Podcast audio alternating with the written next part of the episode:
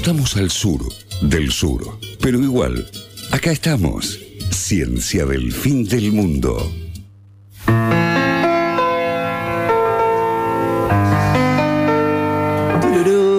Amo esta cortina. Sí. Ni que lo hubiese elegido yo. Entonces, según, bueno, eh, seguimos en Ciencia del Fin del Mundo. Sí, total. Ya la Ya última media hora cualquier programa, ya nos ya bajamos como bajamos dos vinos. Así que ya estamos casi no respondiendo. Estamos va el tercero. y ahora me parece que vamos a hablar de tomografías computadas a Pero pescados. vamos a hablar de la sección que es furor. Furor. En la radiofonía mundial. Sí, la sí. semana pasada eh, es tan furor que dijimos la tenemos que hacer igual, la hicimos sin Juli. Invitamos a Pablo, que es economista, para que hable de un paper medio falopa sobre economía. Ay, cómo amo los paper falopa. Los me papers vuelven falopa. loca. Son lo mejor que hizo la ciencia. Y- Eh, Jeringas, vacunas, no, paper Claro, falopa. Jeringas, Claro. potabilización del agua, Paper pasteurización. Imprenta. Imprenta hiper paper falopa Ahí, cabeza ahí, a cabeza a cabeza. cabeza. Y hoy, ¿qué nos trajiste, Julieta Alcai? Hoy traje una historia espectacular. Yo no sabía si, si mm, encuadrarla. También en- subrayó. No, es- estaba subrayando recién, porque yo en general le contaba a Juli lo que hago es poner en negrita ciertas palabras que me ayudan para ubicarlas en el texto para... Gran invento la negrita. Total, también podría estar en la columna de Sí, tipografía. la columna de tipografía es algo que necesito. Necesitamos. porque- Ojalá que cuando estés escuchando esto ya exista la columna Total, de, de total, total. tipografía. Si quieren, hacemos un programa entero sobre tipografía. Sí, programa entero de Estoy. tipografía. O sea, pero un programa, o sea, no un programa de ciencia del fin del mundo, un programa ya tipografías del fin del mundo y, y sale los sábados de Claro. 10 a 12. Yo restoy. Igual complicado llegamos con el temita del vino. Ya terminamos No, todo, no, ya, ya llevamos, todo, balbuceando. Pero, pero el programa de Helvética, por ejemplo, yo me vuelvo loco. Eh, Me vuelvo loco. ¿Sabes cómo? La Helvética, perdón, pero la Helvética tiene un historión. Ah, Bueno, eh, eh, ¿pueden por favor ustedes qué tres y vamos nadie a más? hablar pará, hoy? Ustedes tres y nadie más anotar en un papelito estas cosas. sí. Bien. No, yo no. no Eh. No sabía yo si encuadrar este paper en, en la sección, este paper existe, porque si ustedes vienen escuchando este paper existe, suelen ser cosas que me enojan Sí. bastante. No, no digas. Nunca como se enojó igual. Nunca Para mí, para mí la premisa de este paper existe es esto es muy falopa y nos enoja y a la vez reflexionamos sobre la práctica científica. Este paper es falopa, reflexionamos sobre la práctica científica, pero la parte de enojarme la verdad es que no me pasó. Ajá. Entonces, eh, No es tan falopa. es bastante falopa porque consiste en meter un pescado adentro de un resonador. O sea, así empieza la- esta historia que he, he denominado, titulado La resonancia del pescado. A vos te dan turno si- a las si- 4 de la mañana para hacerte una resonancia. está el pescado. No, disculpame, estamos haciendo un pescado. ¿Qué sé No, yo. disculpa, claro. Eh, ¿Con pecera o sin pecera? No, no. Gran Sí, pregunta. porque si no. Ok. Sin pecera, sin pecera. Vamos. bueno, Claro, porque si no, para que se quede quieto era un es desafío. complicado. Empecemos por el principio, como debe ser, como deberían ser todas No las cosas. no siempre, no siempre. Hay una técnica que se llama la eh, resonancia magnética funcional o FMRI. Sí. Sí, por sus siglas en inglés, porque esto es. eh, siendo- FMRI está todo bien, pero FMRI a mí me. FMRI. FMRI. Aparte es como el cantante este de reggae, ¿no? Eh, Fred Maray. FMRI, sí, yo pienso en eso. ¿verdad? Bueno, eh, una técnica que se llama resonancia magnética funcional o FMRI, que es una herramienta súper importante en la investigación en neurociencias. Sobre todo neurociencias eh, cognitivas asociadas a cerebros Ajá. humanos. Ajá. ¿Sí? Y no dijo falopa. Bien. Todavía no. Eh, Ustedes se- se habrán hecho alguna vez una resonancia. Yo me hice Sí. resonancia de las rodillas varias veces. Yo me hice completa. De toda la corporalidad. Sí. Mirá. Wow, o sea, hay fotos de Dito en una. No, era- muy. Más que desnudo. Mucho más que- desnudo. pero, Más sí. que nudes. Claro. Bueno, la resonancia es una, es una técnica en la cual. eh, la resonancia magnética funcional en sí misma es una técnica bastante asociada a la investigación. Se usa en la clínica un poco como.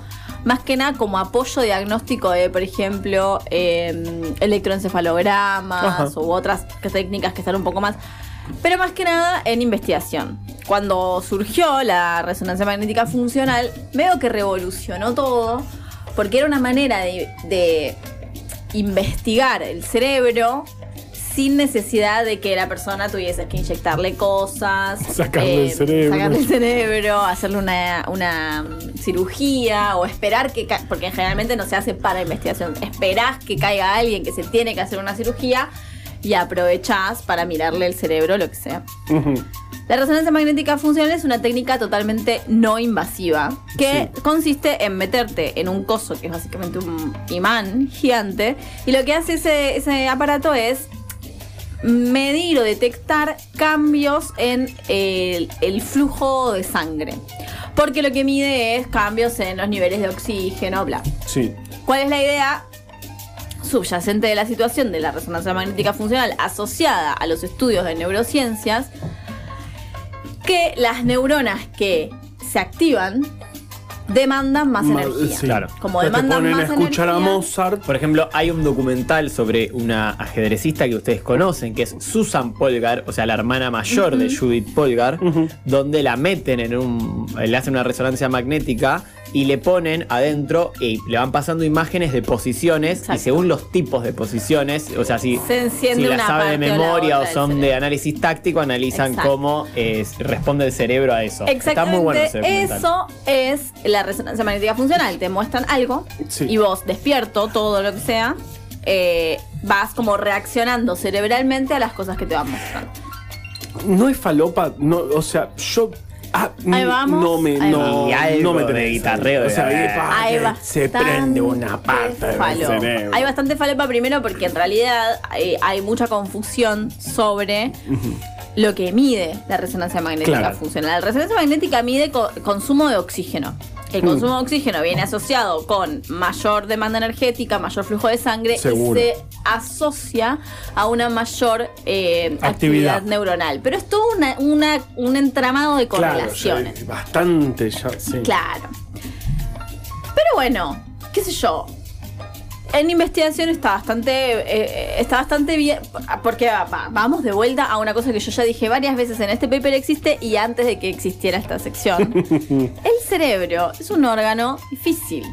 Sí. Es No lo bastante- estamos lejos de entender Estamos bien. muy lejos de entenderlo, estamos muy lejos de contar con herramientas apropiadas para entenderlo, porque incluso si vos usás el cerebro de un ratón, o sea, el cerebro de un ratón no tiene nada que ver con el cerebro de un humano, si vos usás cerebros de personas eh, fallecidas, usás de pronto una autopsia, de, de- te quedás con el cerebro, igual es muy difícil, es como que es muy difícil entender cómo pensamos, cómo tomamos decisiones, Claro, y cómo sacar reaccionamos. conclusiones a partir de, de- de una persona escuchando Mozart y ver qué parte del cerebro demanda más oxígeno. Pará, no estamos. Esta es la parte que se prende cuando escuchas a Mozart. Bueno, pará un poco. Si escuchás Stravinsky, se prende la otra. ¿viste? Ah, no. Y además, otro, otro de los grandes problemas que tiene la resonancia magnética, son dos, hay, tiene muchos, pero hay dos grandes problemas que tiene la resonancia magnética eh, funcional, que primero es que vos podés a grandes rasgos comprender áreas del cerebro, pero no es que vos podés ver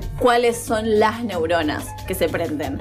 Y en un área del cerebro, o sea, en un, en un píxel, en un voxel, ahora vamos a hablar de la imagen esa, puede haber cientos de miles de neuronas.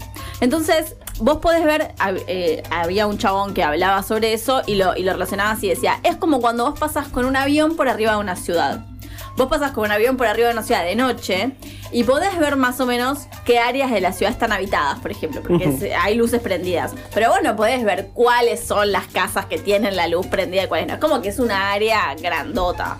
Me gusta esa analogía. Está buena. Bueno, Igual cagaron si pasan por Buenos Aires y justo hay corte de luz porque van a Exacto. pensar que están deshabitadas y y no es. Bueno, la resonancia magnética pasa lo mismo. Vos podés ver áreas, grandes áreas del cerebro, pero no es que vas a poder ver cuáles son las neuronas. Y además otra cosa que tiene es la resolución en el tiempo, o sea, la secuencialidad de cómo se van prendiendo las diferentes partes del cerebro no es fácil de resolver en una resonancia magnética. Se prende muy rápido y es como que es muy difícil. Pero dicho todo esto, la verdad es que se usa bastante la resonancia magnética funcional en estudios, en investigaciones de neurociencia desde 1990, que es cuando se descubrió y barra inventó. yo igual estoy como anonadado porque salmón. Claro, ya está vamos bien, al ¿no? salmón. Claro. Ya vamos al salmón. Ok. La cuestión es que eh, imagínense. Es rico el salmón, ¿eh? Es riquísimo. Imagínense lo que fue claro. la Ahora explosión. es imposible. Sí, acá en este país. Tipo, si le quiero hacer una resonancia, digo, ah, hacerle una merluza. Hacer lo suyo. Habría funcionado de la misma forma. Ahora vamos. Mucho Cuestión que. antibiótico tiene. No, eso es una fake news. Es- Era una fake news, ¿no? ¿No lo vimos en, en Comunicación de la Ciencia? Charlamos. Em, ¿Me, me Yo tengo un dato Bueno, mientras ¿cómo llegamos salmones, al para salmón? no, porque ahora tengo un dato espectacular sobre salmones, porque en Chile, o sea, en Chile lo- lo- los salmones se crían en jaulas, eh, donde, bueno, se pone la jaula en el mar. Lo que y- se previó en Tierra del Fuego hace poco acá. Exact- exactamente.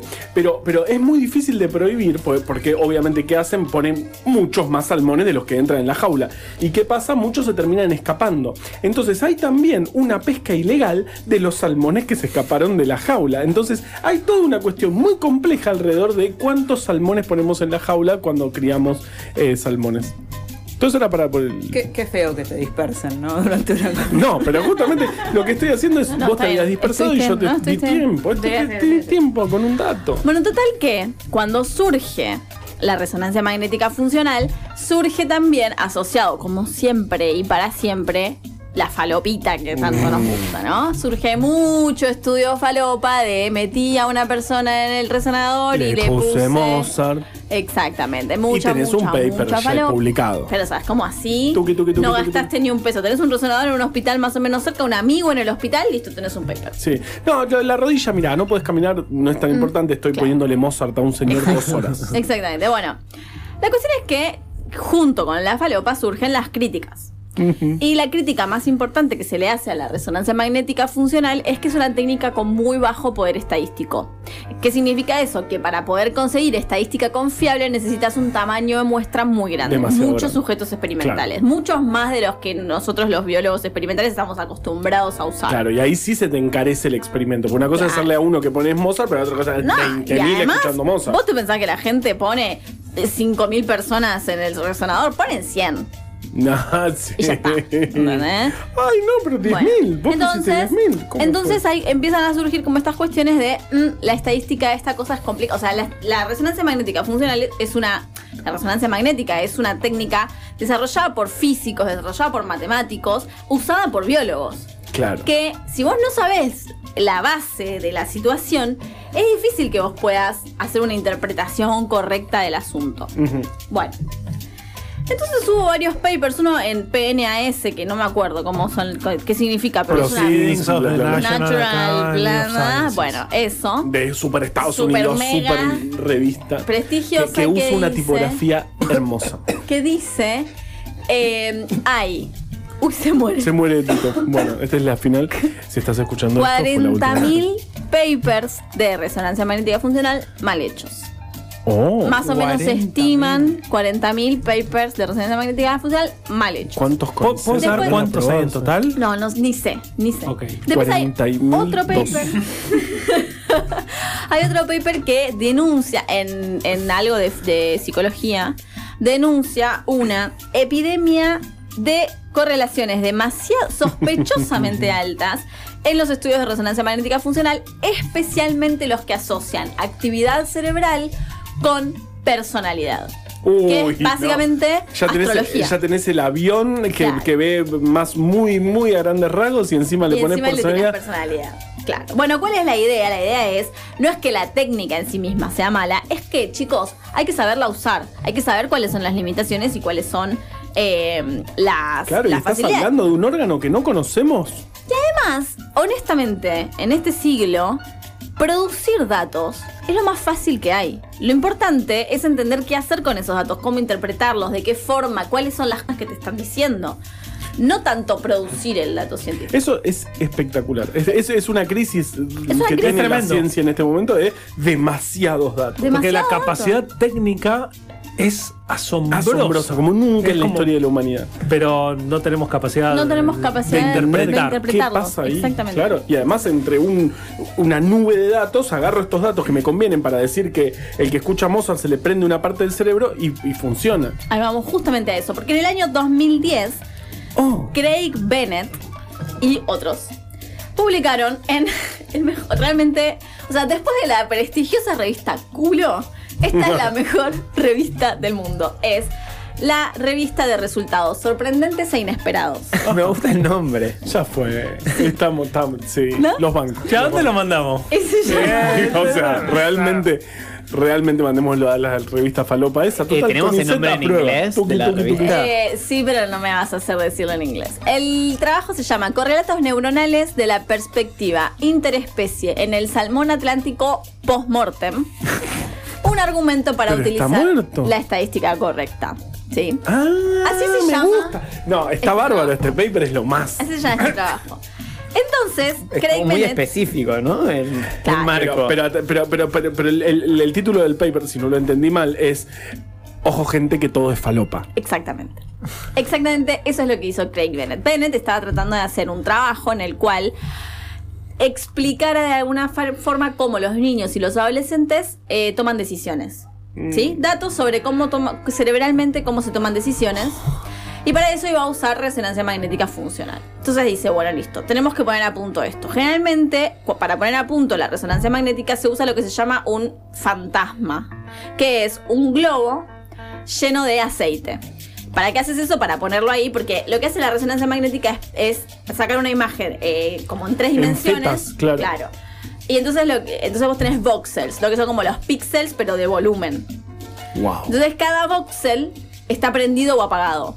O más prendido y más apagado. Entonces vos lo que tenés que hacer es poner esa señal en cero. Decir, Sí. tipo, esto no es señal. Acá no me leas acá señal porque esto es una pelota con aceite. Exactamente. Sí, Entonces vos lees la, la señal de la pelota con aceite, todo lo que la, la pelota con aceite da señal, vos sabés que es falso porque la pelota con aceite claramente no está pensando ni tomando decisiones. No. Se te pincha el globo adentro del resonador y Es un asco. Uy, ¿sabes qué es lo que lim- Claro. limpiar eso? Bueno, Bennett y sus amigos, Antigrasa. Bennett y sus amigos lo que hicieron fue decir, che, ¿qué hacemos en lugar de usar un globo lleno de aceite? Usamos cosas que tengan como tejidos, como texturas. Un cerebro muerto. Bueno, primero probaron con una calabaza.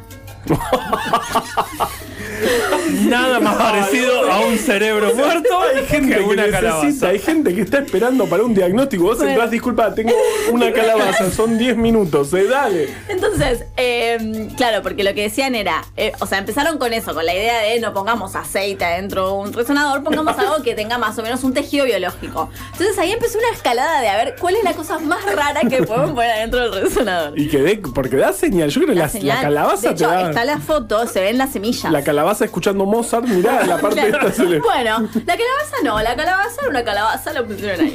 Entonces dijeron, la calabaza está bien, pero no tiene tan, tanto contraste de texturas. Tiene las semillas, la pulpa, fin. Bueno, pongamos un eh, pollo. Compraron un pollo y lo pusieron adentro del resonador. Todo li- muy lindo y qué sé yo. Tenía eh, piel, tenía huesos. Y agua, mucha agua. Mucha agua. De pronto dijeron, para, Pues necesitamos agua algo. para que pese más. Necesitamos algo eh, como. no todavía no me alcanza esta cantidad de contraste, necesitamos más, más, más tejidos. Y ahí Bennett dijo: Ya sé, voy a ir a comprar un salmón. Entonces fue a Sacó la pescadería. con cuatro y millones de compró un dólares. salmón. Claro, entonces fue: Quiero un salmón. Y a la Quiero la factura, la factura de nombre de. de- la mina le dice: Te lo Diamante fileteo. 444. La mina le dice: Te lo fileteo. Y el chabón le dice: No, lo no. necesito entero porque es para la ciencia. Se llevó un salmón al resonador. Che, ¿podemos ir a buscar salmón para la ciencia?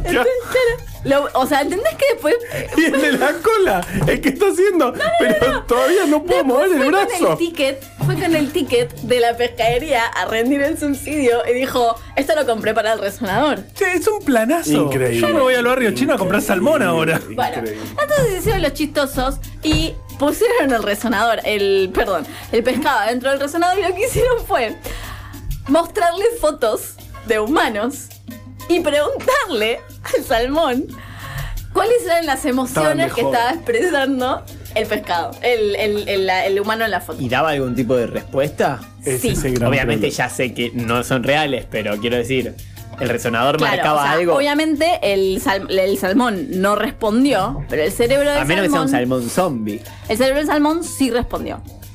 O sea, hubo actividad. Claro, ¿por qué? Porque qué sé yo, pasan cosas todavía ahí adentro, aunque esté muerto el tejido. Ay, en qué realidad, miedo. claramente el cerebro del salmón no respondió a las, a las emociones de las personas. No. El salmón es un animal que está muerto y que no puede de hecho, identificar casi lo emociones. filetean hace cinco minutos. Claro.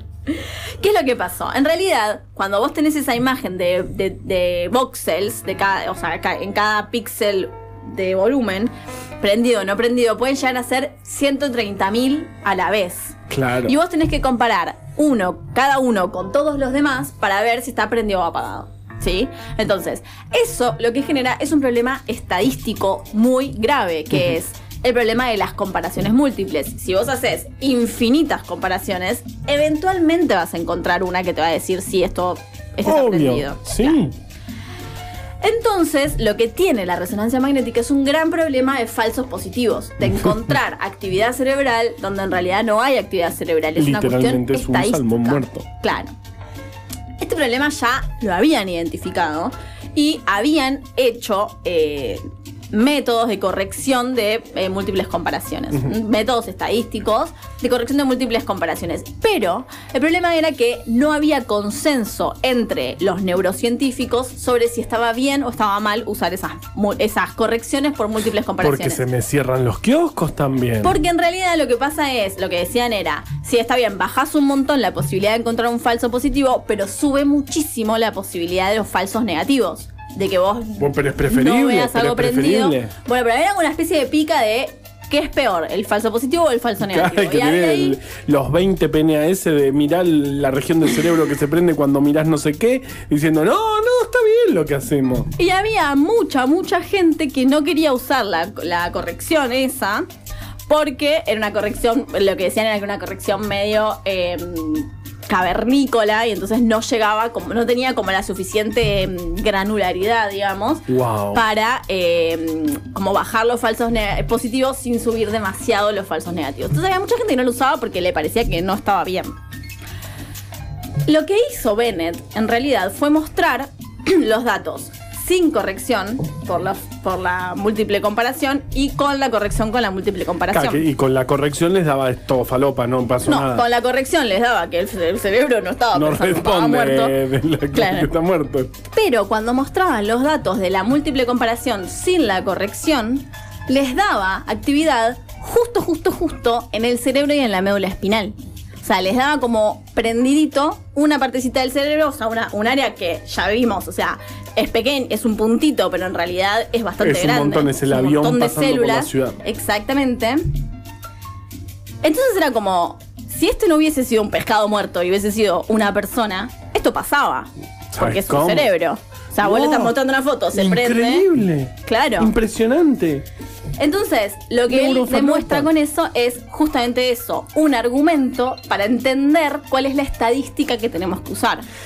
¿Qué es lo que pasa? Cuando vos haces una resonancia magnética, Y le Pues sacás el lugar a una persona que se rompió la pierna. pero sos un biólogo y los biólogos lamentablemente no tenemos una formación muy sólida en estadística. Lo que tenemos es softwares que lo hacen por nosotros. Entonces, Sí. si vos confías en el software y es como una caja negra en la que vos software. apretás tres botones y sale una imagen y un eh, análisis estadístico y vos le crees Le crees ciegamente 100%. a eso. De hecho, yo, yo toda mi tesis la hice con poniendo los datos en un coso, en otra columna y te dice es significativo. Exacto. Y no Y me importa hecho- más nada. Y de hecho, hay muchos, muchos, muchos biólogos. Yo he conocido bastantes que hacen múltiples comparaciones. Este con este, este con este, este con este. Y ya vimos que eso siempre te va, a- o sea, te va a dar Alguna mucha más tendencia posibilidad va a de falsos positivos. Sí, claro, tal cual.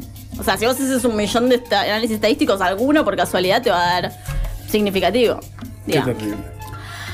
Bueno, entonces hay dos grandes conclusiones de esto. Eh, Yo creo que no es un este paper existe. O sea, es un este no, paper existe, pero eh, aguante este paper. Aguante este paper. Primera conclusión, gente, aprendan estadística. Ay, es muy no. importante ¿Vos aprender hiciste estadística. cuántas estadísticas? Dos, dos estadísticas. Y ahora ¿Hiciste estoy. biometría 2? Sí, Ay, y ahora me, me anoté, me anoté en un curso de R. Ay, no lo puedo creer. Segunda conclusión, gente, no Sean le crean a los datos. No, le crean a los datos.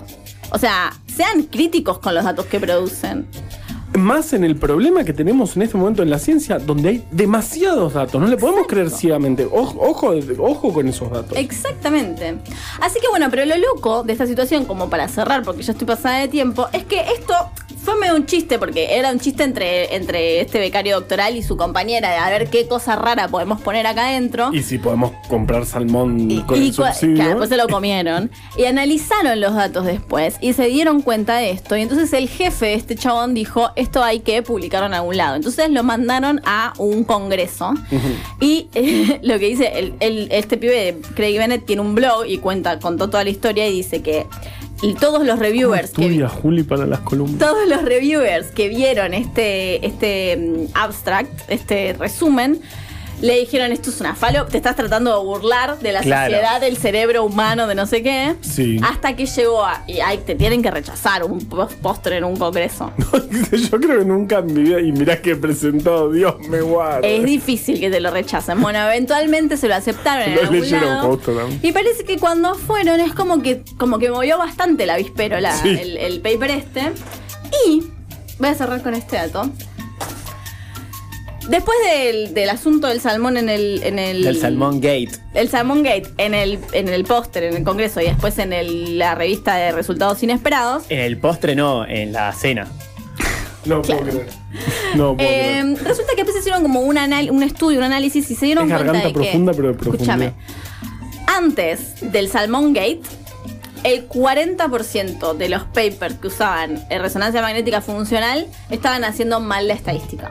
Oh, Después del Salmon Gate, el 10%. 40%. Ah, bastante bien. Funcionó. Hemos aprendido algo. Entonces, si están pensando ahí, en, tienen ahí los fin del mundo, están escuchando, tienen una tabla en el Excel o en el GraphPad o en el software que usen y están tratando de ver la estadística y no entienden muy bien, qué sé yo, aprendan estadística. Ay, o, o mándele, Nos lo- mándele a Juli todo. Mándele a Aprend- Juli todo, todo y ella le hace los test. Amigo, Porque por aprendan favor. estadística, te lo enseñó Yo un te salmón, te lo enseñó un pescado muerto, tenés que aprender estadística. Basta. Uh, Este es el final de la columna. perfecto. hacia el fin del mundo.